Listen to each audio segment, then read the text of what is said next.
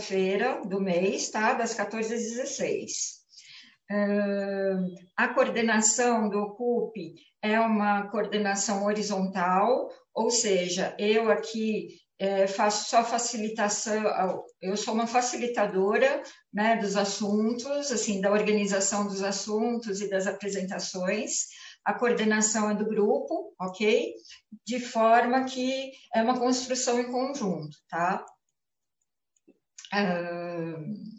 Bom, hoje é, temos na a pauta né, de hoje, no, a primeira pauta é o processo de construção da sensibilização das equipes de saúde na atenção às juventudes. É uma experiência que a Ana Clara e o Patrick vão trazer do município de Santo André, tá? Então, eu já vou estar passando a coordenação para eles. É, Ana, tudo bem até as 15? Ótimo. Tá, porque daí às 15 horas a gente começa então o relato de casos, que é a nossa segunda pauta, certo. ok? Então eu passo a bola para você. Valeu. Vou meu microfone aqui. Tá. Boa tarde, pessoas. Patrick já está colocando aí o slide para a gente já ir se adiantando. É, bom, eu vou relatar uma experiência que a gente teve é, desde outubro de 2020, né? junto com a equipe de apoio de território daqui do município de Santo André. É, agente da área de prevenção, eu sou Ana Clara, sou socióloga lá na área de prevenção, Patrick, Redutor de danos. Também trabalha lá com a gente na prevenção, tá? Pode passar esse slidezinho, Patrick. E o segundo também. Bom, a gente vai tentar passar um pouquinho do modo como a gente articula e como a gente faz as oficinas é, dentro, do, dentro da área de prevenção. A gente pensa é, essas ações é, de forma horizontal, é, a gente tenta pensar bastante no erótico e a gente monta como se fosse quase um encontro sexual mesmo, né? Então tem todas, toda, toda a paquera, é, o diálogo, estar interessado no que o outro fala, né? Porque às vezes é, só abrir o espaço de fala, é, muitas vezes é, ele não é efetivo se a gente de verdade não está interessado no que o outro está dizendo para a gente. Então, para a gente é de extrema importância essa troca na hora dessa relação sexual, ou melhor dizendo, na hora desse encontro com os com os é, trabalhadores e trabalhadoras e adolescentes, enfim, pode passar.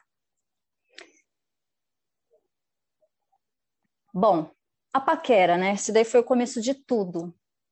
É, a gente, nesse processo de paquera, vou contar um pouquinho como é que foi essa história, né?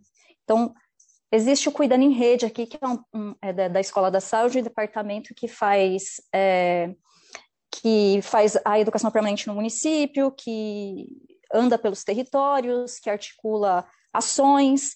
E aí, nesses encontros, duas unidades de um território apontaram como necessidade trabalhar com adolescente. Né? Os apoiadores é aquele grupo que capta essas necessidades né, e apoia as unidades em diversos sentidos. Né? Bom, eles pensaram, poxa, tem umas pessoas ali na área de prevenção que trabalham com adolescente aqui na cidade há algum tempo chamou a gente para esse encontro e aí a gente pensou em algumas possibilidades. A princípio, eles pensaram numa ação pontual, tipo, sei lá, uma ação de testagem rápida no bairro, colocar um som, colocar uma tenda, enfim. E a gente falou, bom, vocês querem uma ação pontual ou vocês querem pensar num projeto de atendimento para adolescente, né?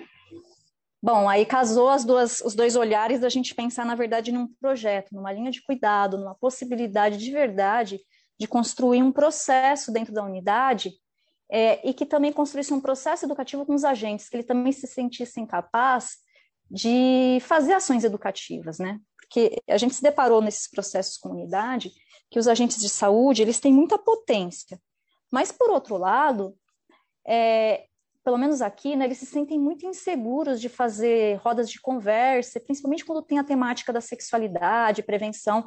Eles sempre relegam essa temática para o enfermeiro. É como se o enfermeiro fosse o detentor do saber e só ele pudesse, enfermeiro ou enfermeira, pudesse passar essas informações. quando na verdade não é bem assim que a banda toca, né? Então a gente queria instigar eles a ter essa potência que eles já têm, mas eles não muitas vezes não mensura, né? Então a gente pensou numa capacitação de toda a equipe e aí trabalha todo mundo na unidade, a galera da recepção, a galera que atende os, eh, os adolescentes, a população geral, eh, enfim, todos os setores. Pode passar. Fala, Patrick. Seu microfone está desligado. Seu microfone está desligado. É, no primeiro momento, então, a gente pensou em fazer uma pesquisa diagnóstico para entender qual era a visão daqueles trabalhadores sobre a adolescência. Ah, legal, é. Mesmo que a gente tivesse uma noção, por entendimento da rede, de qual é, teoricamente, o ponto de vista é, estigmatizado que se tem da adolescência, a gente fez um levantamento para saber o que eles entendiam sobre a adolescência, o que eles necessitavam de suporte técnico e, fundamentalmente, o que eles desejavam, de um certo modo, desenvolver quanto trabalho nesse processo. Então, antes mesmo da gente entrar na unidade, todos os trabalhadores da unidade responderam um questionário elaborado pelos apoiadores e com nossa ajuda, né, em que eles saltavam suas angústias, a visão que eles tinham da adolescência e, de um certo modo, quais eram os principais atendimentos que os adolescentes buscavam quando iam na unidade. Essa essa forma de, de se interessar pelo outro foi um modo da gente também entender o que, que eles pensavam, né? Então, eles, enquanto é, pessoas que a gente estava interessada também, a gente queria saber o que, que eles pensavam sobre isso, tá? Ó, a gente tem um processo, tem um livro muito legal que depois eu vou passar para vocês, é do Desvendando a Sexualidade, do César Aparecido Nunes, um pedagogo, que ele fala sobre a, a, sexualidade na educação e ele dá, bom, enfim, é um livro fantástico que a gente utiliza e ele traz essas vertentes de uma sexualidade repressora, que é exatamente as vertentes que a gente costuma combater nesse sentido, né? É, que é um, como se fosse uma vertente única para se falar de sexualidade, né? Então a gente tem a vertente biológica, né, médico-biologista, que vai enfatizar só a questão desse corpo reprodutivo, esse corpo biológico, e vai desconsiderar toda a dimensão erótica, sexual, social e humana. A gente tem essa normativa institucional que vai abordar com a sexualidade por esse viés mais moralista, né, com a divisão de gênero muito é, patriarcalista, né, de cunho moral, religioso. A gente tem a terapêutica descompreensiva, né, descompreende né, a sexualidade, vai se basear nessa concepção é, da psicanálise da psicologia, mas de forma bem distorcida. E aí vai utilizar de receitas, né? Tipo, faça desse jeito que você vai conseguir ter uma sexualidade plena, que você vai conseguir ter um orgasmo, né? Então, essa daí a gente também não, não costuma utilizar. E a consumista quantitativa, que é que percebe o corpo como um veículo de propaganda. Então, vai usar da sexualidade como uma coisa de mercantilizar a, a, a erotização dos corpos, né? Na verdade, deserotiza e transforma esses corpos em objetos sexuais de consumo mesmo, tá? A gente vai partir da educação emancipatória, emancipatória sexual e humana, tá bom? Que, de repente, Ana, a gente pode construir um encontro para pensar um pouco nessa, nessa metodologia.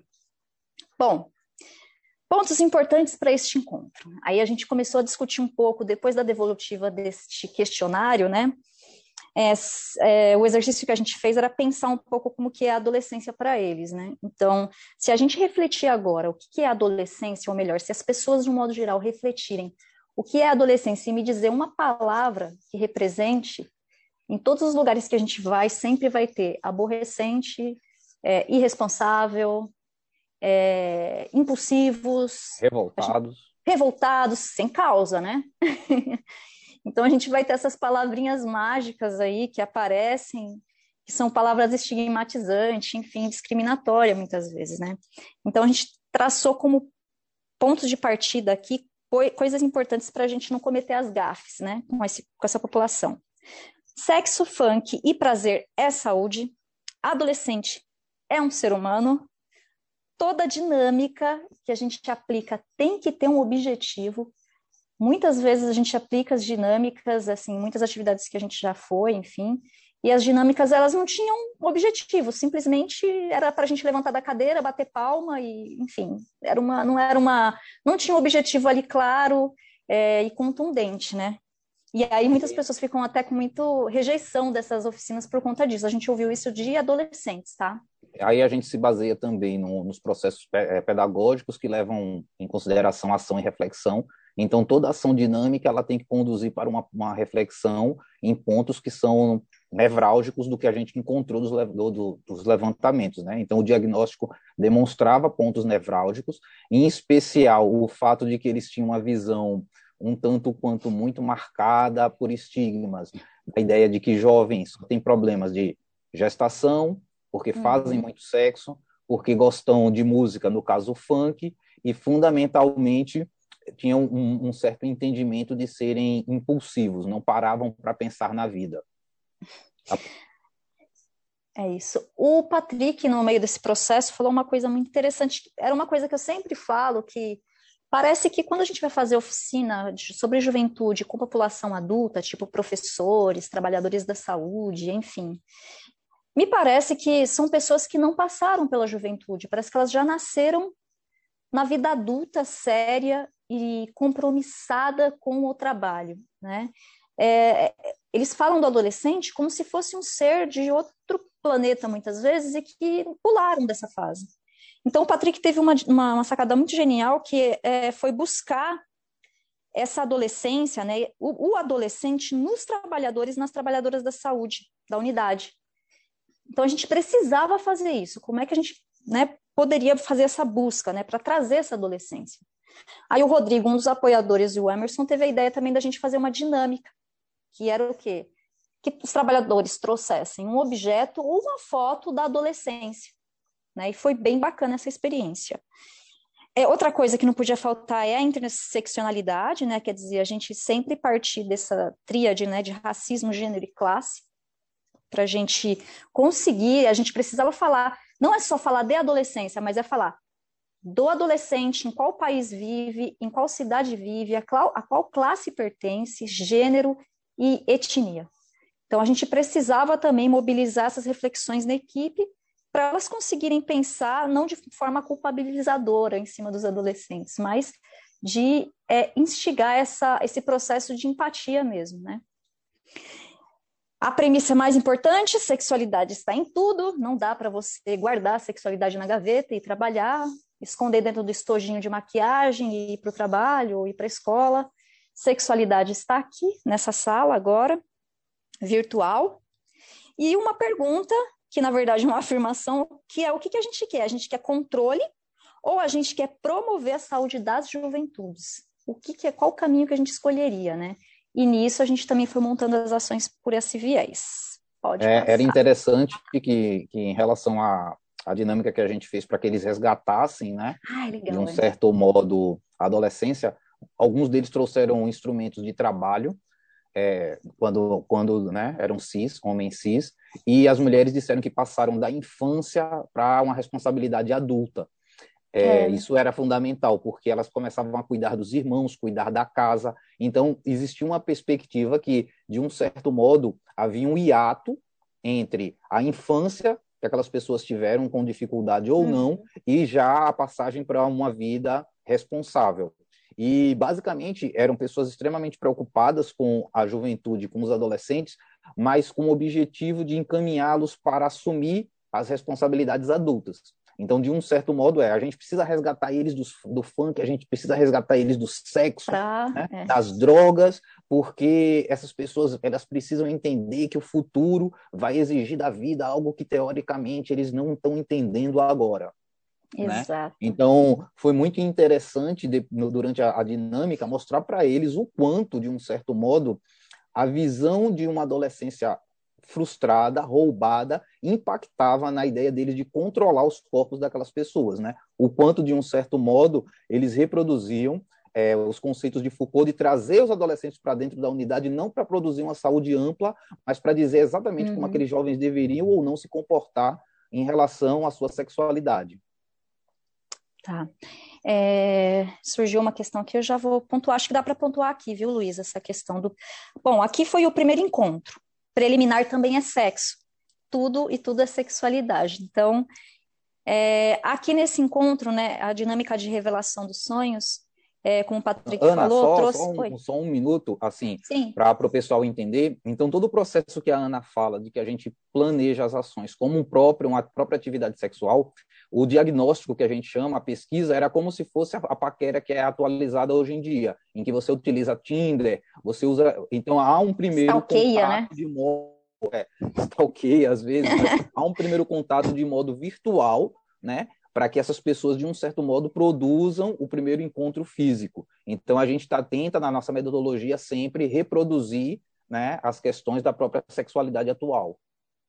Bom, é, como o Patrick disse, né, foi muito interessante um dos trabalhadores que trouxe, acho que alguma coisa, alguma ferramenta, ele trabalhava numa linha de produção automobilística e ele trouxe, acho que ele era é, torneiro mecânico, né, e ele trouxe a questão da. Ele tinha muita, muita resistência com, com adolescentes, porque ele, ele é um recepcionista da unidade, morava de, ali no bairro mesmo, e de frente com a casa dele acontecia o baile funk, ele não conseguia dormir, né? Então, é, ele tinha muita raiva, assim, nesse sentido. E ele trouxe a ferramenta de trabalho dele, a adolescência dele era exatamente aquele instrumento. E foi muito interessante é, ele poder falar sobre isso e demorou um pouco o processo para ele entender que a juventude que ele passou não é a mesma de hoje e que ele foi tolhido de uma certa forma por esse sistema econômico é, de vivenciar a sua sexualidade na juventude, a sua adolescência de forma mais digna né, e humana, porque ele começou a trabalhar muito cedo, com 11 anos, assim como todas aquelas mulheres, enfim, também começaram muito cedo. Então, quando a gente perguntava qual era o seu sonho, por exemplo, ninguém conseguiu dizer que os, é, pensar no sonho na, na, adolescência. Todo mundo falava, quando eu era criança, eu sonhava. E a gente corrigia, não, é na adolescência, mas ninguém conseguia pensar nisso, assim. Porque a gente acha que a adolescência é a hora de saber o que, que vai ser ou qual é a profissão que vai escolher. Mas muitas vezes na periferia a gente não tem tempo para isso, né? Para sonhar. Os sonhos, eles são um pouco pragmáticos no sentido da, do prazer, porque tem pouco prazer, né?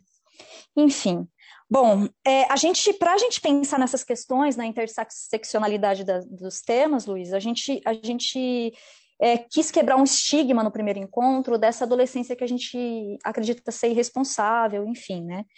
Então a gente fez essa dinâmica deles, é, entender, é, deles é, resgatarem a adolescência deles, é, e aí a gente trabalhou um pouco a invenção da adolescência. Né? O termo adolescente ele foi inventado é, é, nos Estados Unidos, é, a gente apresentou diversos movimentos de juventudes que quebraram é, parâmetros de pensamento tradicionais, como o movimento hippie, os beatniks, enfim.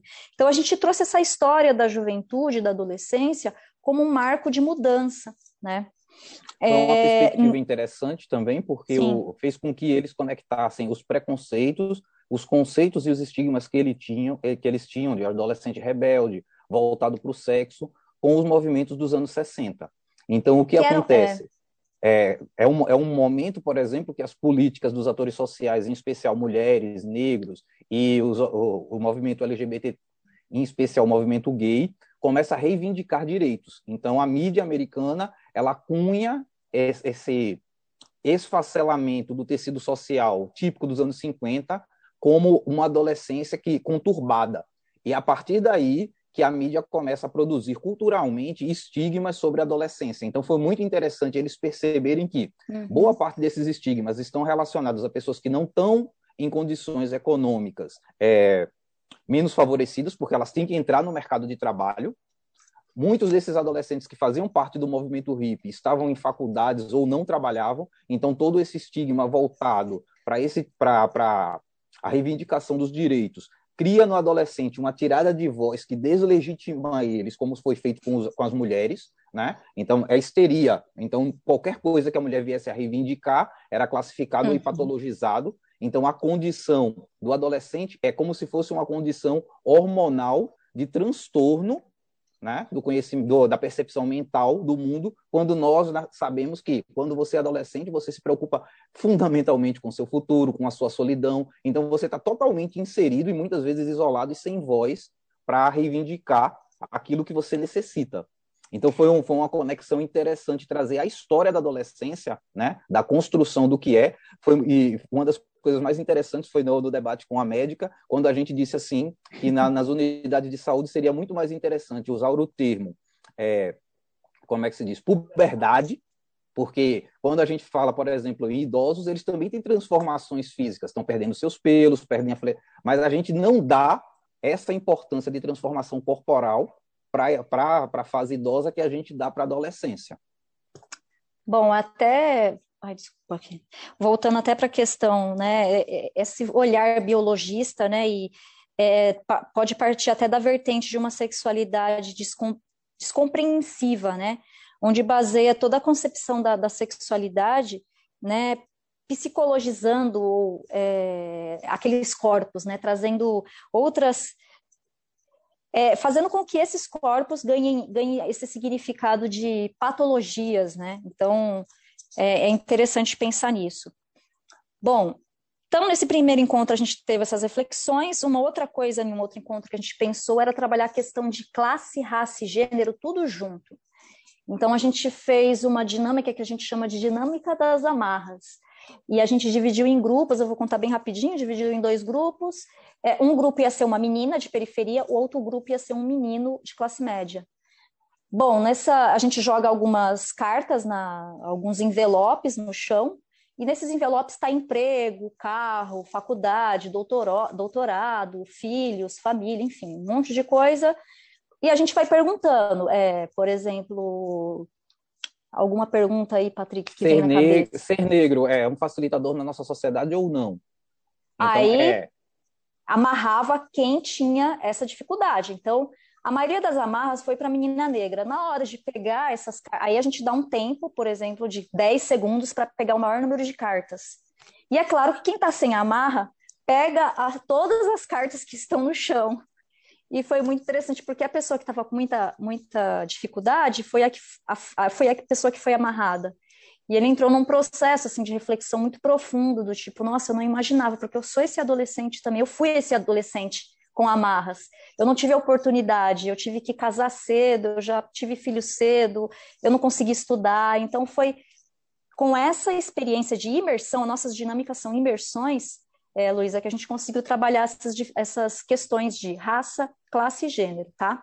Foi, foi a partir dessa situação que a Ana conseguiu também é, conversar com eles sobre a questão dos limites. Então, a gente viu que muitos deles saíam do papel de trabalhadores da saúde para ser pai desses adolescentes. Então, por estarem na comunidade, serem trabalhadores da comunidade, muitas vezes moradores da comunidade, muito mais do que entenderem que eles tinham um papel né, de trabalhadores de saúde, eles queriam controlar. Então, a gente, a gente trouxe essa questão. Porque, por exemplo, quando você chega no idoso que é diabético e diz assim: você não deve comer chocolate, mas ele come o chocolate, a gente não atua em cima. Mas quando é o a menina adolescente, quando é o adolescente que diz, eu quero transar, eu quero fazer sexo, eu quero descobrir a sexualidade, isso vira um burburinho. Então, essa dinâmica ela tinha a função de conectar eles à ideia de que nosso papel não é controlar, mas criar mecanismos e possibilidades para que essas, essas pessoas possam viver de modo saudável com ausência de doença.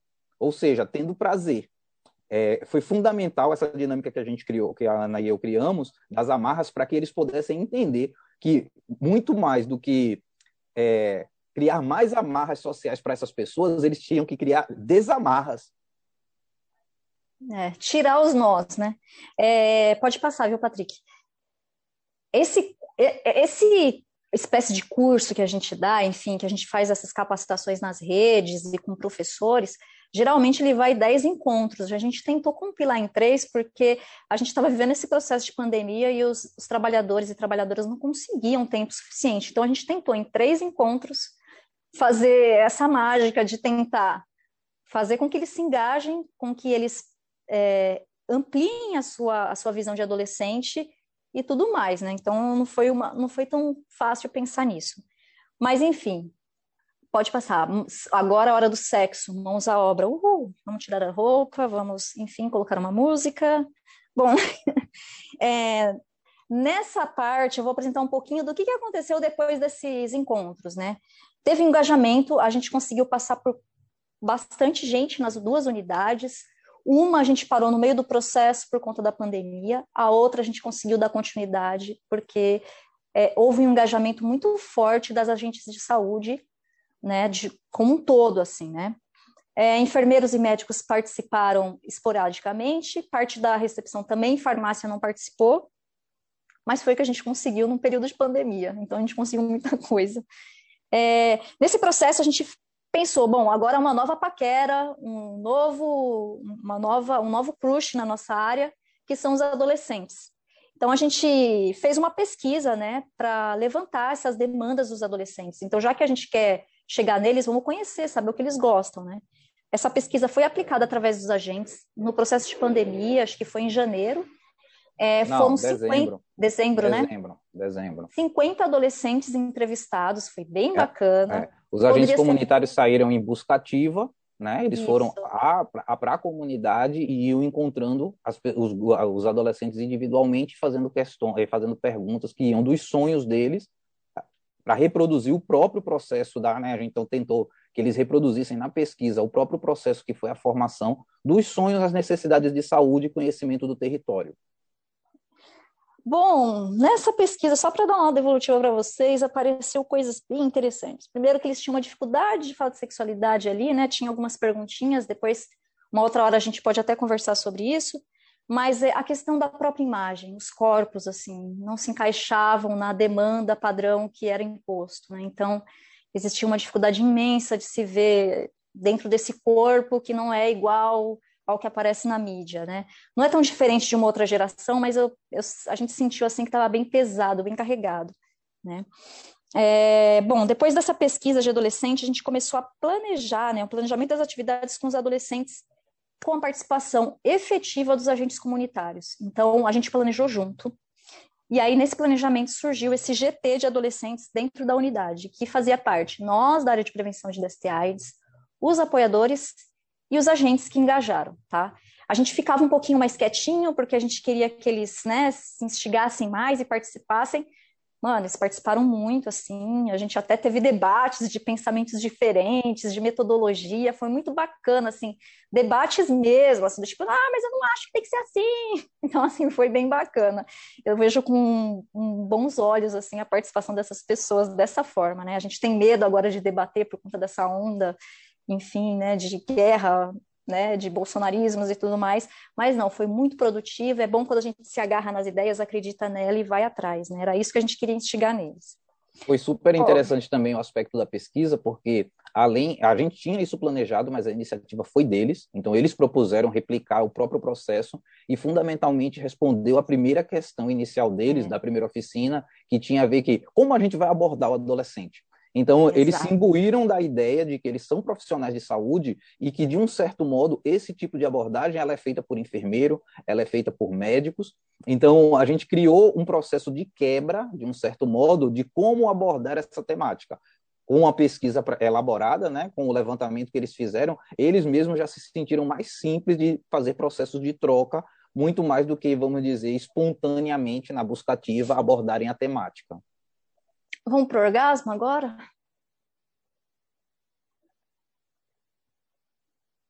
É, chegamos. Resultado, né? Claro que tem que ser, né? O famoso, tão buscado, tão, tão sacramentado orgasmo, né? Bom, nesse processo a gente conseguiu visualizar o que, que a gente construiu nesses meses, né? E a gente conseguiu resultados bem interessantes assim. Né? Primeiro que foi a formação de profissionais de todas as áreas de atendimento da unidade.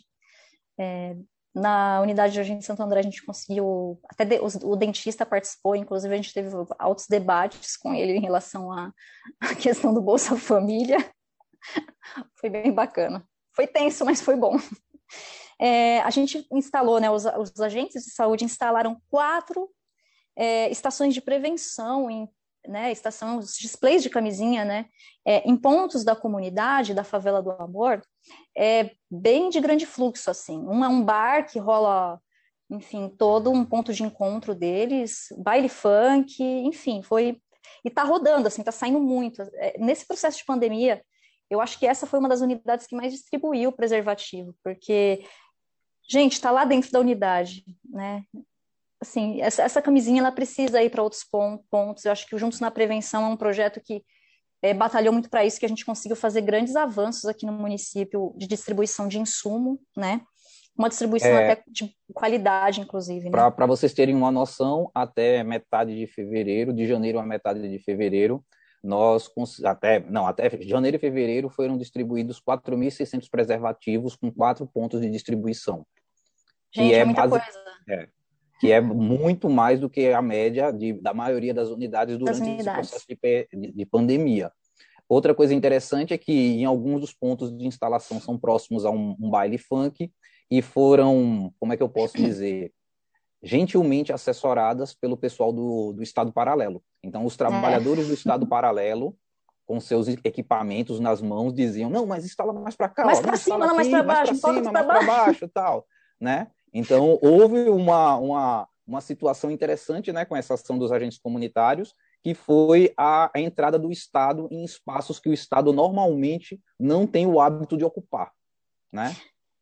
Além nós disso, não temos fez... os dados agora em, em março, uhum. mas de janeiro e fevereiro foi uma média de 2.300 preservativos distribuídos em período de pandemia.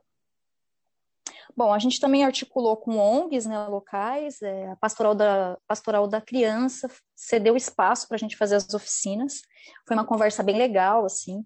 É, o Conselho Municipal participou da formação, a Amanda né, da unidade de Jardim Santo André, participou da unidade de Jardim Santo André, a qual ela é conselheira, e foi também para o Vila Luzita, que é uma outra comunidade próxima, para participar da, do restante da formação. Ela é sexóloga, é uma pessoa super bacana, assim. É, a gente fez uma organização de fluxo dentro da, da unidade com a equipe Estratégia da Família, né? É, isso foi um pedido, inclusive, na verdade a gente estava instigando que isso acontecesse, mas as próprias agentes, a Alessa e a Aline, elas falaram dessa dificuldade. Tá, beleza, a gente vai trabalhar com eles. E se eles chegarem aqui? Vão mandar eles vir no outro dia? Vai mandar marcar consulta para daqui um mês? Como é que é, né? Então, bom, a gente precisa organizar um fluxo. Esse fluxo foi organizado com referências do estratégia da família daquele território. E alguns, né, a Alessia e a Aline, principalmente a Alessia, né, que é uma pessoa muito mãezona nesse sentido, mas muito potente, ela encaminhou alguns adolescentes que ela avaliou que precisava é, de um acompanhamento dela até a unidade, né, então ela fez também esse, esse, essa ação, assim, né, viu que é importante, em alguns casos, a gente precisa avaliar se a gente se esse jovem ele precisa de um acompanhamento do, do, do, do, agente até a unidade. A gente faz isso de acompanhar alguns usuários, né, enfim, população em situação de rua e tudo mais. Bom, passou aí, Patrick? Agora cada um acende o seu cigarro, não, brincadeira. Vamos lá. Bom, aí algumas, algumas imagens, né, são para não pegar muito tempo, mas aqui é a gente, o Rodrigo Emerson, eu e Patrick e Amanda, conselheira, Aqui a gente sentadinho, deitadinho, olhando no mapa o território e vendo aonde é o quê, onde fica a mercearia, onde fica os jovens, onde fica a escola, onde fica o baile funk.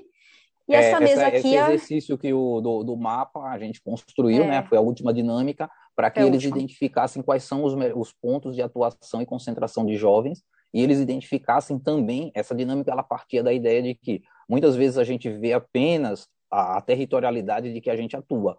E como é. o bairro em si é um pedaço do município, que é um pedaço do estado, e isso também amplia, amplia os horizontes dos adolescentes. Então, era seria interessante, num dado momento que a gente estiver livre dessa pandemia, articular movimentos que muitos desses jovens da favelinha do amor provavelmente não conhecem muitos dos territórios para além da própria favelinha. É. Então seria uma questão de saúde articular passeios para outros lugares que não fossem só aquele. Até porque passear e conhecer a cidade é saúde também, né?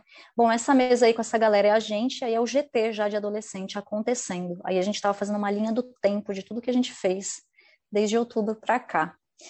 Pode passar, Patrick.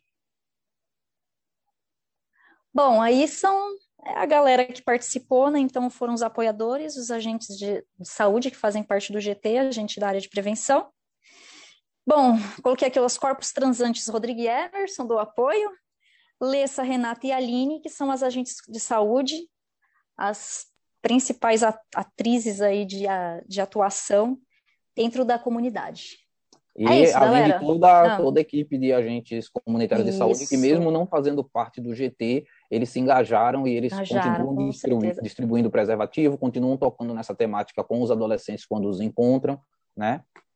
Em especial, um abraço para essas pessoas que compraram abraço, a ideia. Gente. Primeiro, acho que mais do que compraram, elas entenderam como esse processo de adolescência é um processo solitário, muitas vezes estigmatizado, e que uhum. deixa a gente num limbo, marcando todo o nosso processo para o resto da vida, né? É isso, galera.